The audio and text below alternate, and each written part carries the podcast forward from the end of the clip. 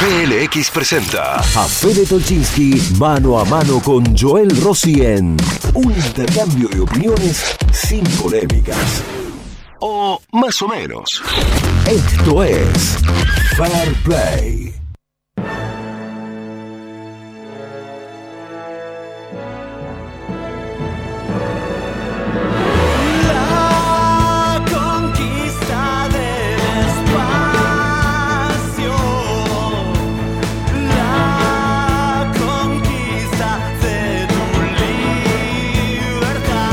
Todo el mundo, 56 minutos de las 9 de la mañana. ¿Cómo le va Federico Tolchinki? ¿Todo en orden? Hola Joel, ¿qué decís, querido? Es un buen momento para tomar aire, hacer una pausa y conectar con usted, señor Tolchinki. ¿Cómo disfruto yo estos encuentros? Dejar la rutina atrás. Uno ya tiene un día traje- atrajeteado.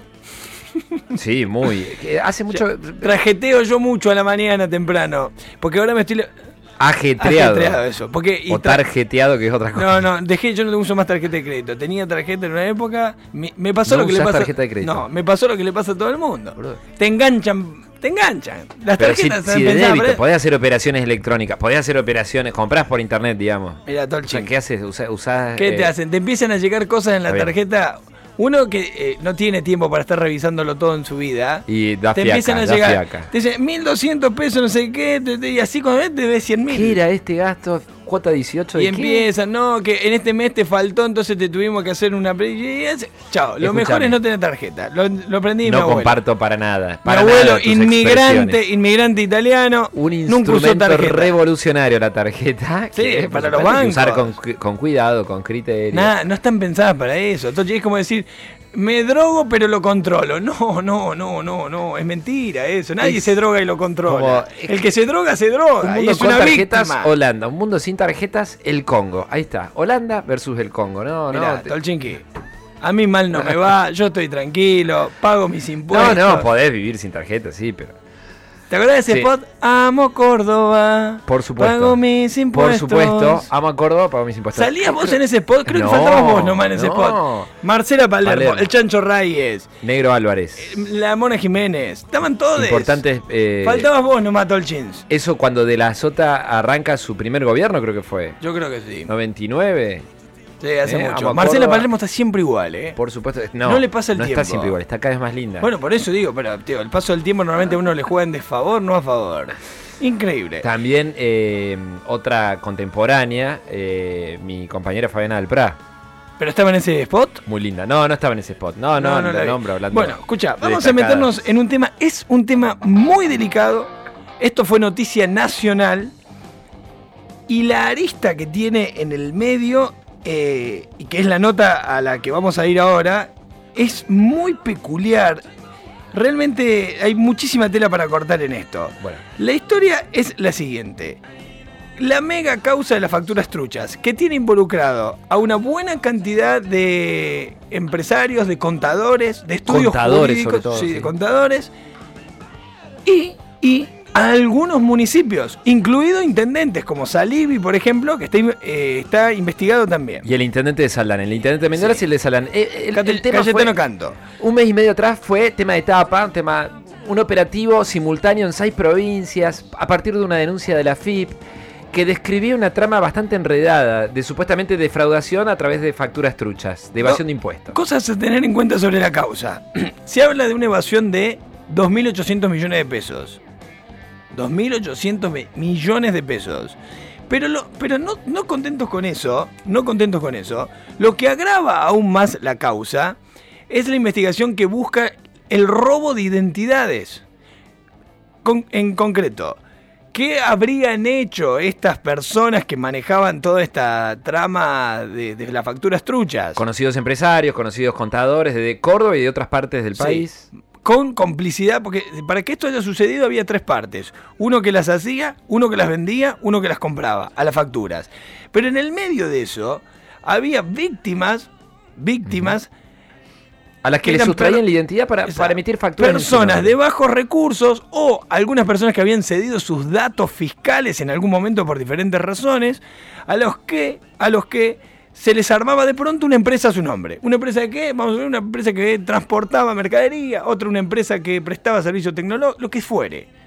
Esas personas, muchos de ellos se fueron enterando de esta situación, estas víctimas, porque en esta instancia de tramitar el IFE, por ejemplo, iban así, dicen, ¿cómo viene a pedir un IFE usted que tiene Una facturación- una- claro, monstruosa, o que él tiene una deuda con el fisco de tantos millones de pesos o de dólares? Bueno, ahí empiezan a saltar algunas cosas. De todos modos, es una denuncia que ya lleva dos años de investigación. En el medio de todo esto, una cosa muy escandalosa y que, y que hizo realmente mucho ruido fue el, el día que se hacen los allanamientos sorpresivos, estos acá que de los que Sí. mencionás vos, Decenas de allanamientos. se llevan a 33 personas detenidas.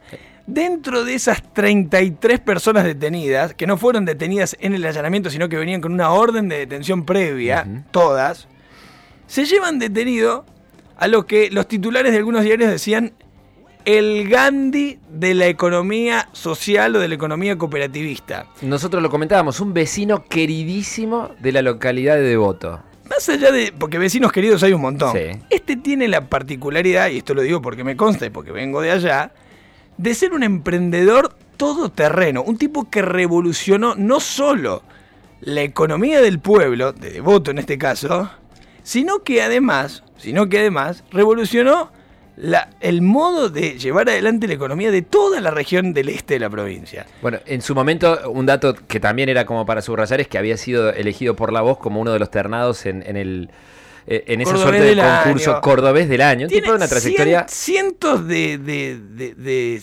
salutaciones de esas características por donde lo mire. distinciones. Pero un tipo que, que, que- que ha- que nosotros decimos en su momento este país es maravilloso porque Lázaro Báez está eh, eh, pasando la bárbara en un country y a los emprendedores los metemos presos. Una cosa increíble.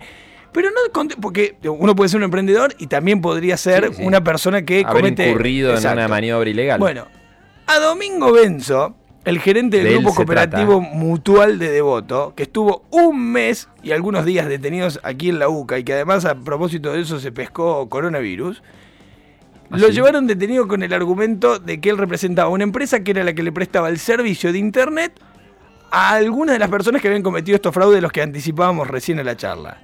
Lo tenemos en línea. Mingo, bienvenido a Pulso, a Fair Play, Federico Tolchinki y Joel Rossi, te saludamos. ¿Cómo andás? Hola, Saúl, ¿cómo te va? Hola, Federico. ¿Cómo le va, Benzo? Un gusto. La primera pregunta es cómo estás de salud, Mingo, porque sé que estabas con coronavirus y... Mira, recuperándome muy bien.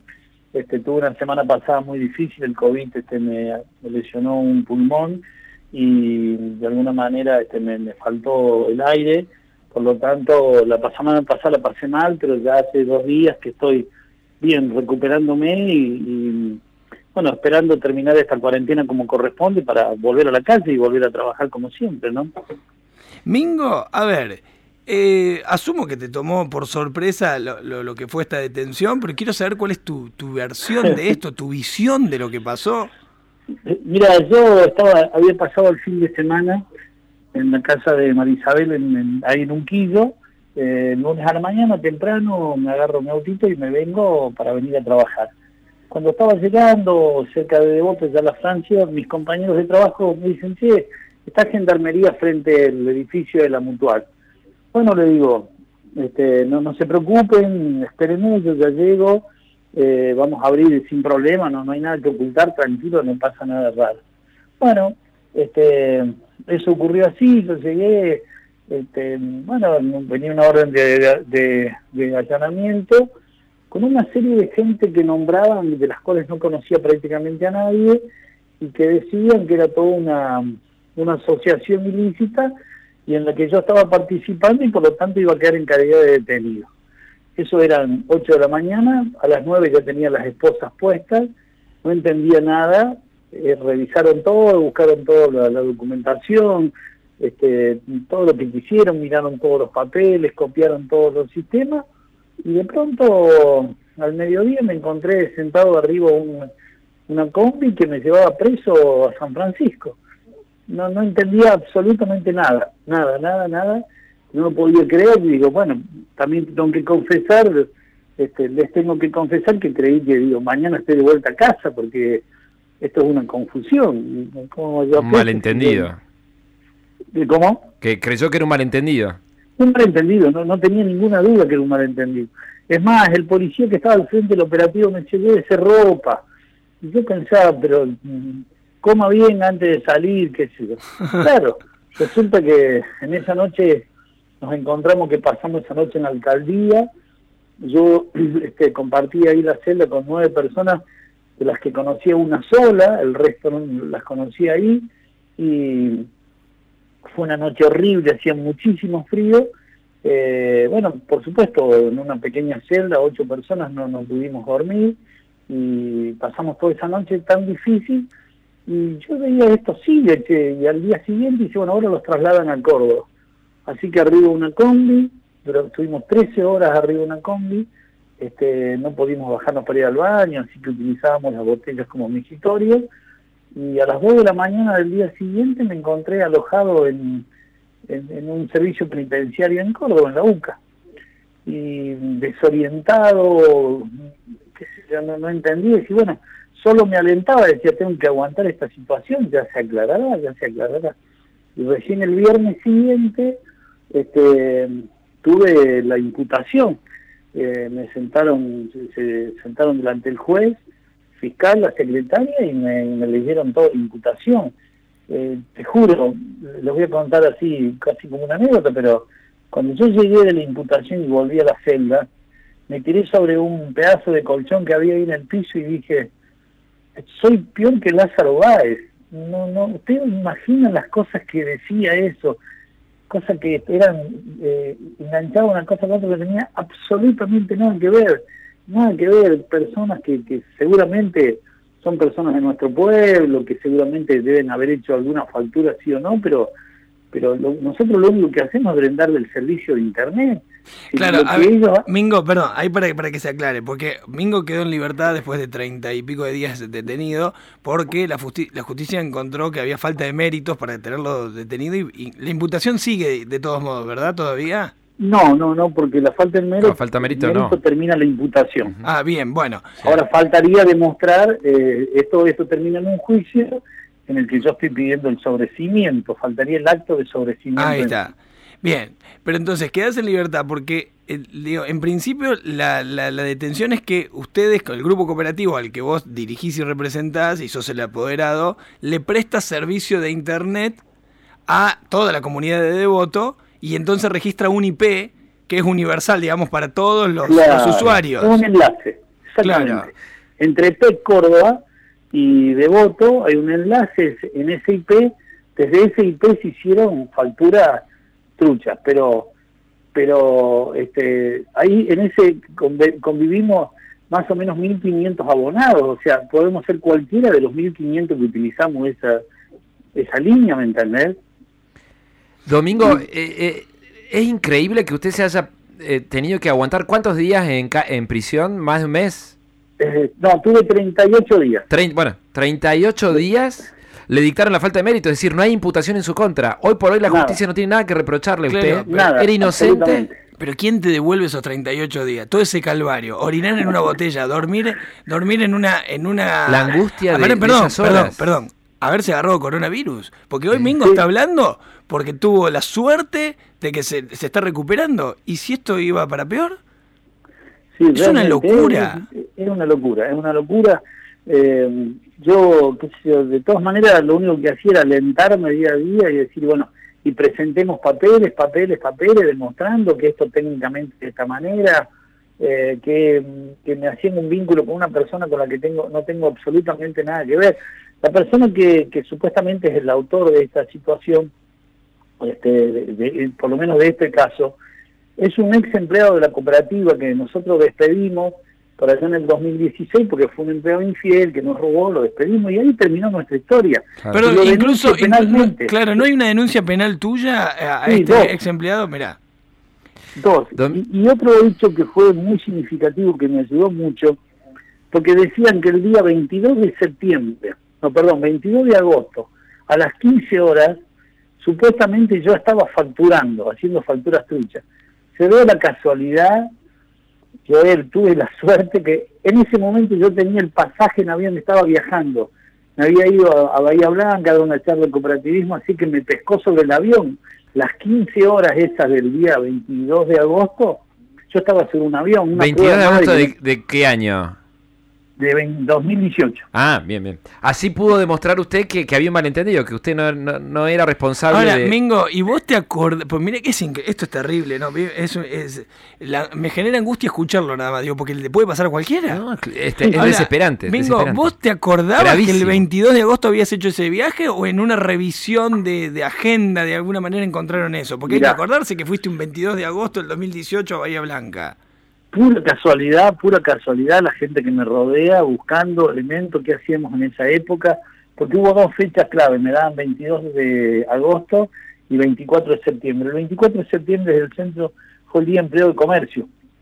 Así Sí. que yo también había estado en una reunión, este, en, en una reunión de tipo así de empleados de comercio, pero por ahí no tenía prueba. Pero la del 22 de agosto, una casualidad, tenía el pasaje en avión. Así que se fueron sumando todo el informe técnico que hicimos de que es un IP de enlace, como lo hacen todas las cooperativas que están en, en la provincia, en el país, y que yo no estaba en esa cuestión, que, que realmente, te lo juro, yo no les pasé nunca ni cerca una factura apócrifa, no compré, no vendí, no, nada, absolutamente. Nosotros hacemos cooperativismo, ¿no? Ahora, Mingo, eh, eh, técnicamente, ¿existe, tienen posibilidades de demostrar, eh, porque los, eh, ustedes tienen un IP fijo y el resto de los IP son remotos, Claro. por lo que entiendo, una cosa. Ujú. ¿Esos IP remotos son rastreables? O sea, ¿se puede rastrear cuál y fue ahora de sí los... para atrás no, lo que pasa es que en el momento Ah. en que lo buscaban, eh, fueron a buscar, si nos hubiesen venido a preguntar en ese momento a nosotros, se puede demostrar, pero lo que pasa es que le fueron a preguntar al mayorista, Al ¿me PEC. entendés? O sea, le fueron a preguntar al que nos vende toda la fibra, toda junta, eh, si nos hubiesen venido a preguntar, en la cooperativa está cada movimiento de cada IP de- del pueblo se puede demostrar, pero lo que pasa es que le preguntaron, digamos, al proveedor inadecuado. Claro, ¿cuántos, ¿cuántos usuarios tiene de, de Internet? O sea, ¿cuántos usuarios le presta servicio a la cooperativa? 2140. o sea que pueden ser Puede haber un pedófilo, puede haber... de eh, miles sí, de sí. cosas. Digo, Eh, miles Domingo, ¿qué edad tiene usted? 65. No, es una locura. No. No, mira, acá estaba Es viendo. desesperante, es desesperante Eh, conocer, tomar, Mirá, tomar mirá conocimiento de su caso. Esto, esto lo escribió la mañana de Córdoba cuando pasó esto, Mingo. Dice, Benzo es un reconocido referente del cooperativismo a nivel nacional, elogiado por exitosos proyectos cooperativos que fortalecieron la economía, la producción y el empleo en Devoto, en la vecina San Francisco. En 2005, Benzo recibió un reconocimiento de los innovadores en el marco de los premios a Emprendedores Agropecuarios del Año, auspiciado el evento por un banco privado. En esa instancia, Benzo fue galardonado en la categoría Actividad Agropecuaria con orientación social productiva recibiendo una mención por su trabajo. La unión hace la fuerza. Es un lema que en nuestro pueblo es, es- es como el eslogan de todos. Que de la cooperativa. Relacionando la experiencia de la cooperativa Capic, fabricante de dulce de leche, quesos, envase para fábrica de lácteos y aloe saponaria. Además de dichas de dictar charlas, que la citaba él, sobre cooperativismo en distintos puntos del país. Benzo, conocido como Mingo, fue candidato al Premio Cordobés del Año en 2018 como referente de la economía solidaria, galardón otorgado por la Voz del Interior. A ese tipo lo metimos 38 días preso en este país. Yo no puedo creer. Eh, la verdad que me deja anonadado. Algo, algo intuíamos que algo extraño había en que una figura como usted se la llevara a empresa, pero eh, eh, eh, sus condiciones de detención fueron las mismas que las de cualquier otro presunto delincuente, Benzo. Sí, por Sí, ejemplo. te- tengo que decir dos cuestiones. Sí. Hay en los pabellones que hay en la UCA, hay como sectores en donde mm, están más los empresarios y sobre todo eh, policías, este, que yo, por ejemplo, yo te doy el ejemplo de Sergio González, el policía que estuvo a cargo de del operativo. En el caso de- Blas Correa, sí. Exactamente, él está ahí, ¿no es cierto? Es decir, este, otros policías, hay mucho problema de droga en general, donde te diría que la- los carcelarios este, son, son dos celdas de más o menos 4 metros por 4 metros, tienen 12 cuchetas, o sea, 6 cuchetas, este, dormimos 12 y tienen algunos colchones en el piso, 12, 15 personas por cada cucheta, un pasillo donde estamos todo el resto del día y bueno, comemos en una mesita de bar, así amontonamos las bandejas, nos, nos traen la comida ahí, y lo- la- las condiciones, y un baño, Sin visitas, ¿no? En estos tiempos de COVID. sin visitas y sin salidas al patio, pasé un montón de días sin ver el sol, porque, bueno, porque justamente para que no haya contagio con los otros pabellones. La verdad que... mm, eh, Mingo, eh, ahora, ¿cómo sigue esto? Digo, más allá de la causa, la mega causa, suponiendo que, que vos terminás, eh, como decía, Sobreseído. sobreseído. Ahora tiene falta de mérito. Digo, eh, de tu parte, ¿qué, qué pensás hacer? Digo, eh, hay que tener mucha templanza para quedarse La verdad, pensar que la esto fue solo un error. Nos conocemos de hace 40 años, Joel. Tengo ganas de dar vuelta a la hoja, ya lo estoy haciendo. Quiero seguir mi vida, quiero seguir haciendo cosas. El Devoto tiene, por suerte, tenemos un montón de proyectos en marcha. Hemos comprado máquinas en este momento en Alemania para seguir produciendo vasitos. Estamos montando un supermercado. eh, estamos ampliando la fábrica de dulce de leche. La verdad que tengo ganas de pensar en eso. Mingo, Sinceramente, una pens- vuelta de página y, y vamos adelante. Sí, No, sí, pero, ven, pero es así. no, a mí, a los que lo Mingo. conocemos no nos sorprende, Mingo es así. Ah, eh, Mingo, ¿y pensaste en algún momento que esto podía ser político? Mira, voy a decir una cosa muy, muy jodida.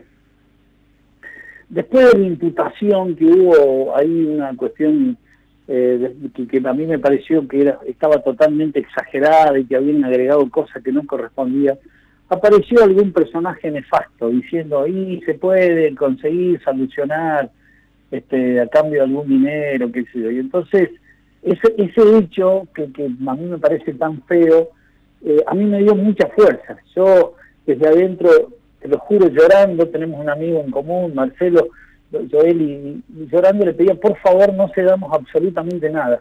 Hay una sola cosa que yo no quería vender bajo ningún aspecto, que era la dignidad.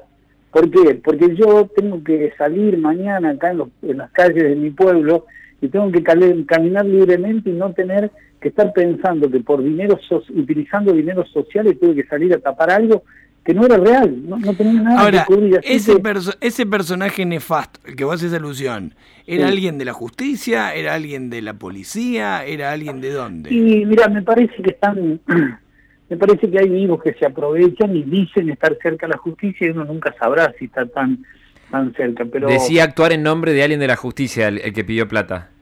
sí, ¿A vos o, o a un a tu abogado, un conocido tuyo? Eh, al, al abogado. Claro. Y entonces este, nosotros no cedimos, pero acá es lo más cruel, te voy a contar algo que es realmente cruel. Eh, dentro de la imputación que me hicieron a mí, también me imputaron a mi hijo por ser apoderado de la cooperativa y por tener un estudio contable. Nada más, ¿eh? ninguna otra imputación. Entonces en un momento el mensaje es, o aflojás vos o va preso tu hijo. Qué terrible.